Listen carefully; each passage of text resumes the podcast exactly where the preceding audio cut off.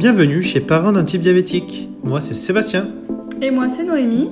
À travers ce podcast, vous découvrirez les histoires d'aidants d'enfants diabétiques de type 1. Ces témoignages bouleversants vous accompagneront vers une vie plus paisible. Bonne écoute Bonjour Fanny. Bonjour. Aujourd'hui, on t'accueille pour que tu nous parles de ton histoire avec euh, donc tu es la maman de euh, César qui a 4 ans et demi et je vais te laisser te présenter ta famille et toi. Donc c'est ça, je suis la maman de César qui a 4 ans et demi, qui est diagnostiqué diabétique de type 1 depuis ses 22 mois. Je suis en couple avec Julien depuis bientôt 10 ans. On a tous les deux 30 ans et César est équipé d'une pompe par tubulure depuis le diagnostic du diabète. Donc il a la pompe Medtronic G640 avec le capteur Freestyle Libre. Est-ce que tu peux nous expliquer comment tu as découvert le, diabète de ton enfant? Alors, ça a commencé euh, par le fait qu'il nous demandait beaucoup à boire. Au bout de 2-3 jours, je trouvais que c'était bizarre. Donc, j'ai réussi à quantifier la quantité d'eau qu'il buvait dans la journée. Il buvait 2 litres et demi d'eau. Donc, euh, j'ai discuté avec Julien et je lui ai dit que je trouvais ça bizarre. À partir de ce moment-là, on s'est aperçu qu'en fait, il mouillait ses draps toutes les nuits systématiquement, parfois deux, trois fois dans la même nuit. Donc, on a demandé à faire une prise de sang pour savoir ce qui pouvait se passer, parce qu'on trouvait que c'était pas normal. Il, a, il avait quel âge Il avait 22 mois. Quelle a été votre réaction quand vous avez... Euh, bah, ah, déjà, comment ça s'est passé Déjà, avant de... Bah, tu t'es aperçu pendant les trois jours là que tu buvais beaucoup. Et comment ouais. Euh, tu as fait la prise de sang Ouais, voilà, vous avez fait la prise de sang. Voilà, on a fait la prise de sang euh, le matin à jeun. Et dans l'après-midi, vers 15 heures, je crois que c'était, le médecin nous a appelé pour nous dire qu'il fallait qu'on aille en urgence à l'hôpital, euh, qu'il y avait quelque chose qui n'allait pas, mais qu'il ne voulait pas nous affoler, qu'on prenne quand même assez le temps de préparer un petit sac pour deux, trois jours, qu'on aille à l'hôpital sur Carcassonne. Et arrivé à l'hôpital, c'est là que les infirmières nous ont dit qu'il y avait une suspicion de diabète. Donc, euh, elles lui ont fait d'autres prises de sang pour avoir un peu plus euh, d'infos. Je ne sais plus exactement ce qu'elles ont fait. Et le soir, le pédiatre est venu nous voir en nous disant qu'effectivement, notre fils était bien porteur d'un diabète de type 1. Et euh, donc ensuite, qu'est-ce qui s'est passé? Vous avez été hospitalisé? Vous avez, vous êtes resté chez vous? Alors non, on a été hospitalisé sur Carcassonne 24 heures, puis on a été tout de suite transféré à l'Institut Saint-Pierre à Palavas-les-Flots donc, euh, où ils ont une équipe de diabétos euh, très très performante et on a été du coup tout de suite formé euh, à l'insulinothérapie fonctionnelle. Je vais y arriver. et ils lui ont mis tout de suite euh, la pompe avec les cathéters. À l'époque, ils lui avaient mis directement le capteur Enlight qui n'a pas gardé longtemps parce qu'il l'a pas supporté. Pourquoi C'est quoi qu'il n'a pas supporté? C'est la, la colle, etc. Ou oui, D'accord. Ouais, il n'a pas supporté le, la colle du capteur. Ok. Et euh, qu'est-ce que vous avez ressenti, toi et, Julien, quand vous avez appris la nouvelle? On s'est beaucoup remis en question. On a cherché à savoir qu'est-ce qu'on avait pu louper qu'est-ce qu'on avait pu faire de mal pour que notre enfant soit diabétique. Puis en comprenant ce qu'était vraiment le diabète de type 1, on a fini par comprendre qu'on n'y était pour rien, mais on s'est quand même dit pourquoi nous? Le ciel nous est bien tombé sur la tête. Et ensuite, euh, quand vous êtes sorti euh, de l'hôpital, ah oui, vous êtes resté combien de temps à l'hôpital en tout? Deux semaines. Deux semaines. Deux semaines à Palavas plus. Euh, ouais. D'accord. Et pourquoi Palavas d'ailleurs et pas Toulouse du coup? euh, parce qu'on nous a laissé le choix et que j'ai dit quitte à aller dans un hôpital pour enfants, autant qu'il y ait la mer à côté. Donc on a choisi le côté euh, plage en fait. Voilà. Et, Tout simplement. dire, oui, euh, quand vous êtes sorti, il était ensuite gardé par l'un de vous, par une nounou, par la crèche? Comment ça s'est passé? Alors, ben, moi, j'ai pris euh, le congé euh, proposé par la CAF, le congé de l'allocation présence parentale. Mm. Donc, j'ai pris quatre mois parce qu'on a droit à prendre un an sur trois ans de droit. Ah Donc, du coup, j'ai pris quatre mois d'office euh, pour pouvoir, moi, m'occuper du petit à la maison, mm. apprendre à maîtriser ce nouveau compagnon de route et à former mes beaux-parents qui, à l'époque, euh, nous gardaient euh, César. Ok, et après euh, bah, l'entrée à l'école, comment ça s'est passé pour le PAI comment, comment vous l'avez géré? Comment l'école elle a géré, la maîtresse? Alors, ben, on a mis en place le PAI avec euh, les infirmiers libéraux et l'infirmière prestataire qui est venue de Palavas du coup pour nous aider à tout mettre en place. Euh, donc, on a fait réunion avec la maîtresse, euh, avec les ASEM, avec le médecin de la PMI, la directrice, nous-mêmes. Et ça a duré, donc c'était l'an dernier pour la petite section, une heure et demie. Et on a formé tout le monde et tout le monde était très ouvert. Ils ont été vraiment euh, au top parce qu'ils ont vraiment bien saisi que les hippos, ça pouvait être très, très grave.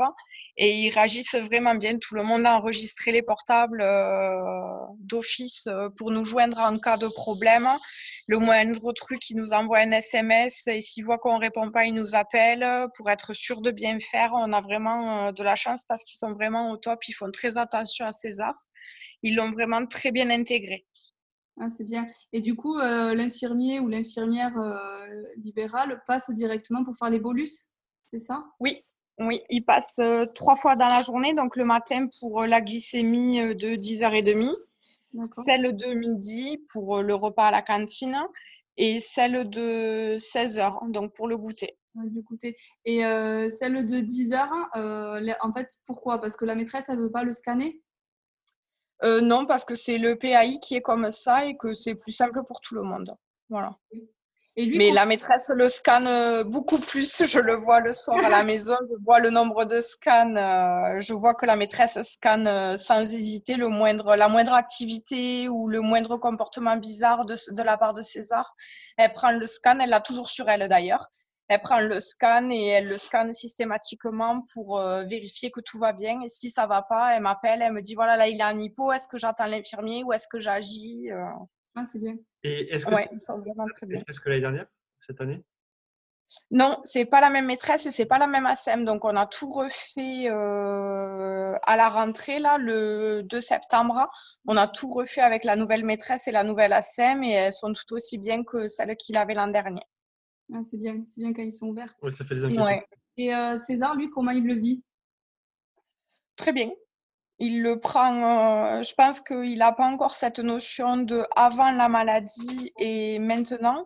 Donc euh, pour lui, c'est normal et mm, il fait avec. Il est très. Il réagit même, je pense, encore mieux que nous au jour d'aujourd'hui. Ah oui, vous avez encore un peu du mal avec ça, vous, vous l'avez parce que ça fait combien maintenant? Deux ans euh? Ça fait deux ans et demi qu'il est diabétique.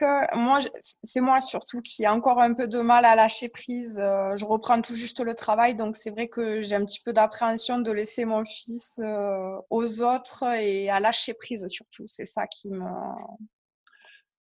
Et tu, tu, parlais des, des grands-parents euh, qui, qui, qui, ont été formés du coup? C'est toi qui, enfin, c'est toi et Julien qui les avez, qui, les avez formés pour. Oui, euh, voilà. C'est les parents de, c'est les parents de Julien du coup, et oui, c'est nous qui les avons formés euh, en premier lieu.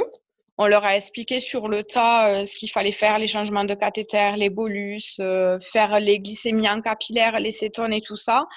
Et ensuite, dans un second temps, l'infirmière prestataire est passée pour vérifier que les connaissances étaient bien acquises et qu'on pouvait laisser César euh, les yeux fermés euh, à son papier, à sa mamie. Et d'ailleurs, c'est à eux en premier qu'on le laisse quand on doit partir quelque part. Et maintenant, ça se passe bien Pas de, pas de soucis particuliers Pas de soucis particuliers. Ils sont opérationnels euh, avec tout ce qui est soins, glycémie, bolus, glucides et tout ça, euh, on peut partir serein. Et oui, du coup, est-ce que vous arrivez quand même à le, à, le laisser? Est-ce que vous partez que tous les deux Ou par exemple, jamais plus d'un week-end ou Comment ça se passe par rapport à ça? Mais plus d'une journée. tu le laisses dormir la nuit aussi ou c'est que les journées euh? Que les journées, la nuit, j'ai encore vraiment trop de mal à le laisser. C'est moi qui bloque. c'est mon côté maman poule, je pense, qui prend le dessus. Et c'est vrai que pourtant, on me le dit, hein, on me dit de lâcher prise, de, qu'il faudrait que j'arrive à, à partir au moins une journée, une nuit, mais j'y arrive pas. J'ai trop d'appréhension de, de l'hypo, en fait. L'hypo me fait trop peur. Et tu étais comme ça avant qu'il soit diabétique, vraiment, euh, maman poule? Pas du tout. Euh, pas du tout. Et le fait qu'il soit diabétique, maintenant, tu te sens. Euh, peut-être le devoir de, devoir être présente et, sans, et tu n'arrives pas à lâcher? C'est ça. Et, et toi, comment, bon, tu n'arrives pas à lâcher, mais comment tu te, c'est vraiment euh, ancré en toi maintenant, c'est au quotidien, ça te quelque chose qui te pèse ou tu arrives quand même à, te détacher? Non, ça me pèse pas parce que je l'ai accepté entre guillemets comme euh, de toute manière on n'a pas le choix, il faut qu'on l'accepte cette maladie, c'est comme ça, c'est pas autrement. Mais non, c'est que j'ai cette appréhension qu'il lui arrive quelque chose à cause du hypo, pas à cause d'autre chose, parce que ben voilà, c'est un enfant, il peut jouer, il peut tomber, se faire mal comme n'importe quel enfant. Mais euh, c'est cette hypo de nuit surtout qui me fait peur parce que la journée, je sais que plus il grandit et plus il en a conscience, donc il va le dire, hein, qu'il se sent pas bien, qu'il faut qu'il se scanne, qu'il pense qu'il a un hypo. Et généralement, il se trompe pas. Mais la nuit, ça ne le réveille pas encore. Hein. Mm. Donc euh, c'est ça, je pense que c'est ça qui me fait euh, m'inquiéter et pas lâcher prise là-dessus la nuit. Et, et, la, et la, nuit, euh, vous, vous êtes, comment dire, vous, vous, vous, vérifiez souvent, par exemple, la glycémie ou vous, allez au lit et vous allez une fois, enfin, c'est... On essaie de, de, faire un dernier contrôle à minuit quand on va se coucher et on essaie, j'essaie surtout de ne pas me réveiller dans la nuit pour pas y retourner. Je suppose que c'est ce que tu faisais au début. Oui, oui, oui, je le faisais trois, quatre fois dans la nuit. Je mettais des réveils pour me lever. Euh... Donc au début, oui, je... Ouais, là ça va mieux. Je fais un dernier contrôle à minuit et le premier c'est quand il se lève le matin. Mais si je me réveille dans la nuit pour aller boire ou quelque chose, je vais prendre le scan et je vais quand même aller scanner au cas où. on ne sait jamais. Et pourquoi tu n'installes pas un dispositif euh, comme on, nous a parlé, euh, Bubble Tu sais, enfin, je ne sais pas si tu connais. Ouais, j'en ai entendu parler. C'est le coup qui me freine un petit peu parce que euh, je pars du principe que c'est quand même une ALD et que c'est dommage que ce genre de dispositif ne soit pas pris en charge. Surtout pour des petits euh, qui ont 3, 4, 5 ans, euh, qui se gèrent pas encore au niveau de la maladie. Je trouve que c'est dommage que ce soit pas pris en charge.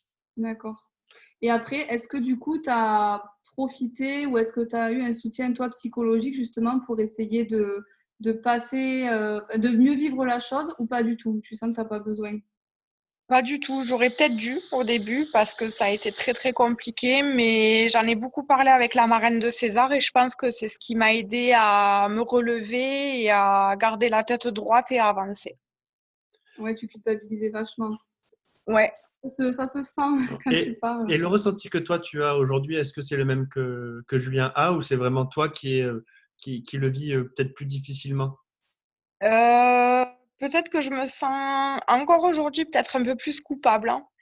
Euh, surtout après notre séjour du mois de juin à Palavas, parce que la diabétologue m'a clairement dit mot pour mot que mon vitiligo pouvait être en grande partie responsable du diabète de mon fils.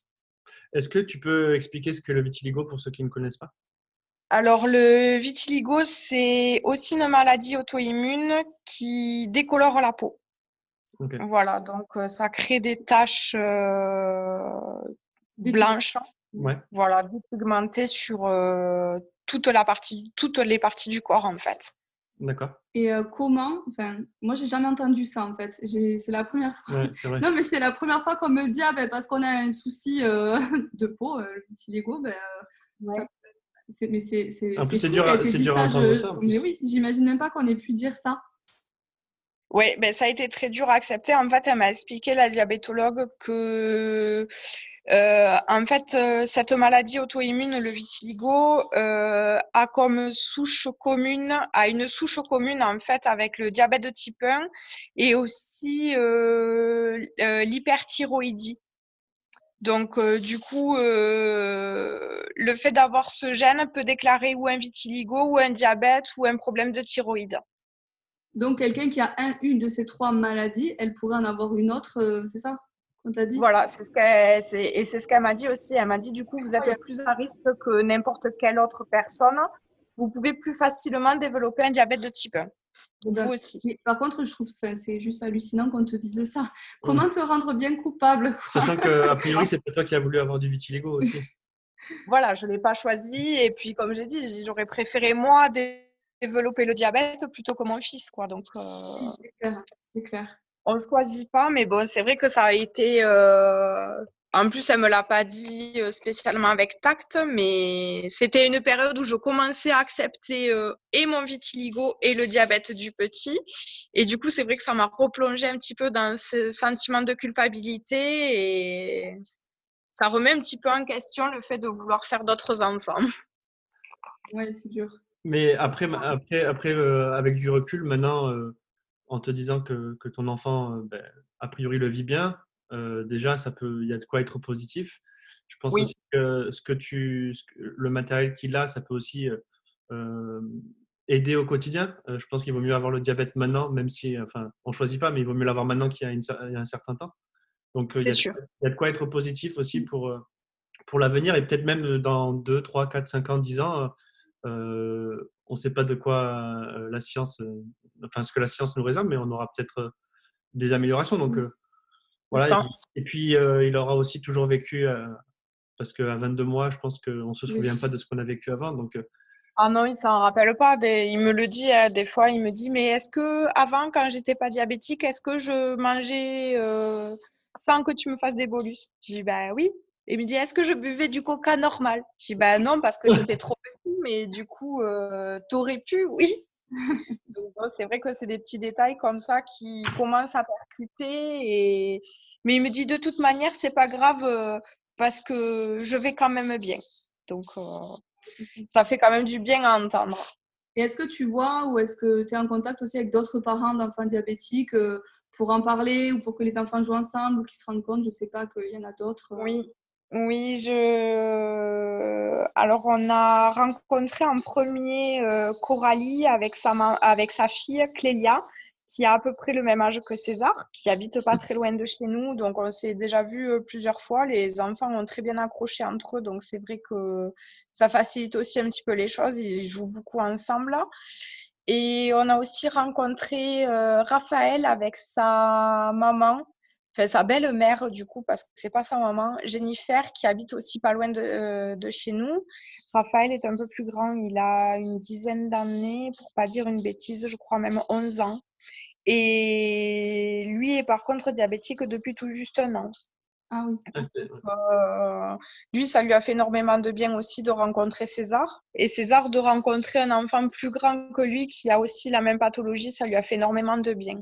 Et est-ce que, euh, bon, on, est, on, était positif en disant que euh, voilà, le matériel qui sera utilisé plus tard sera sans doute encore plus performant que ce qu'on a aujourd'hui. Mais comment tu vois l'avenir aussi pour, euh, pour César? Est-ce que tu as, de plus en plus. Enfin, là, il a 4 ans et demi, donc c'est peut-être différent de le vivre au quotidien, mais quand il sera peut-être plus adolescent, ou même bon, adulte, c'est autre chose, mais déjà la période d'adolescence ben, j'espère que la science aura avancé et qu'il puisse être encore plus tranquille que maintenant. Donc peut-être, euh, là, je sais pas, il parle de greffe. Donc euh, j'espère que d'ici qu'il soit ado, la greffe soit sûre à 100% et qu'il puisse en bénéficier surtout et qu'il puisse être tranquille, entre guillemets. Peut-être qu'à prendre un cachet anti-rejet de greffe euh, par jour et qu'il n'ait plus à se piquer, à se contrôler, à compter les glucides et tout ça je souhaite que ça avance dans cette optique-là et que nos enfants soient tranquilles quand ils, sont, quand ils sont, seront grands. Mmh. Et au quotidien, euh, est-ce qu'il fait des choses par lui-même? Euh, Bon, j'imagine que euh, le bolus et tout ça, c'est vous qui le faites. mais est-ce qu'il y a Pas spécialement parce qu'il commence à connaître les chiffres. Donc, euh, il est demandeur de faire ses bolus tout seul. Donc, forcément, on ne le laisse pas faire tout seul à 4 ans et demi. On le guide, on vérifie qu'il a rentré la bonne glycémie, le bon nombre de glucides. Donc, on reste à côté de lui. Mais oui, il commence à être de plus en plus autonome. Il se scanne, il nous dit si la glycémie est bonne, pas bonne, s'il est dans la cible. Il arrive à voir avec le freestyle, du coup, euh, si les données sont bonnes ou pas. Il nous donne la glycémie. Et puis, il commence aussi à repérer... Euh, le nombre de glucides dans les aliments et tout ça. Donc, euh, je pense qu'il va vite être autonome avec ça. C'est bien. Et est-ce que tu aurais un conseil à donner à, des aidants euh? Des conseils à leur donner, euh, chose que je ne fais pas, le lâcher prise. Hein. et, surtout, ne, pour les nouveaux parents ou aidants d'enfants diabétiques petits comme les nôtres, surtout de pas changer, de continuer à vivre comme avant parce que on me l'a souvent dit, on me le dit encore. il faut pas que le diabète, faut pas vivre avec le diabète, il faut que le diabète vive avec nous. Et ça, je pense que c'est très important parce qu'il ne faut pas qu'on se prive à cause du diabète. Il faut que le diabète s'adapte à notre vie et c'est important pour nous et pour nos enfants qui voient qu'ils ne sont pas pénalisés parce qu'ils sont diabétiques. Et vous y arrivez au quotidien ou il y, a, des moments difficiles? Il y a des moments qui sont encore assez difficiles, euh, comme l'été. L'été, c'est compliqué, surtout quand on va à la plage, qu'on lui dit que ben, ça fait deux heures qu'il a plus sa pompe et qu'il faut la remettre. Ça, ça reste encore un petit peu compliqué. Bon, après, c'est que le deuxième été où il est diabétique, mais je pense que ça ira de mieux en mieux avec les années qui vont passer. Puis peut-être en changeant, quand il sera plus grand, quand il aura un autre système de pompe, euh, ça sera peut-être aussi plus facile. Ouais, donc euh, vraiment, ton conseil, c'est de de mettre le diabète derrière soi et de, que lui s'adapte à nous plus que, que l'inverse. Mmh. C'est ça. De le prendre en tant que compagnon et pas en tant que boulet. D'accord. Très bien dit pour le mot de la fin. Ben, merci. Merci de nous avoir raconté ton histoire. Merci à vous. Au revoir, à bientôt. À bientôt.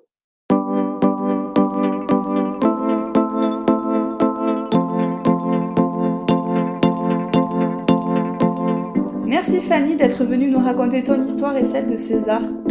Et n'oubliez pas, si vous souhaitez témoigner dans un prochain épisode, de nous contacter via mail, Facebook ou Instagram. À bientôt!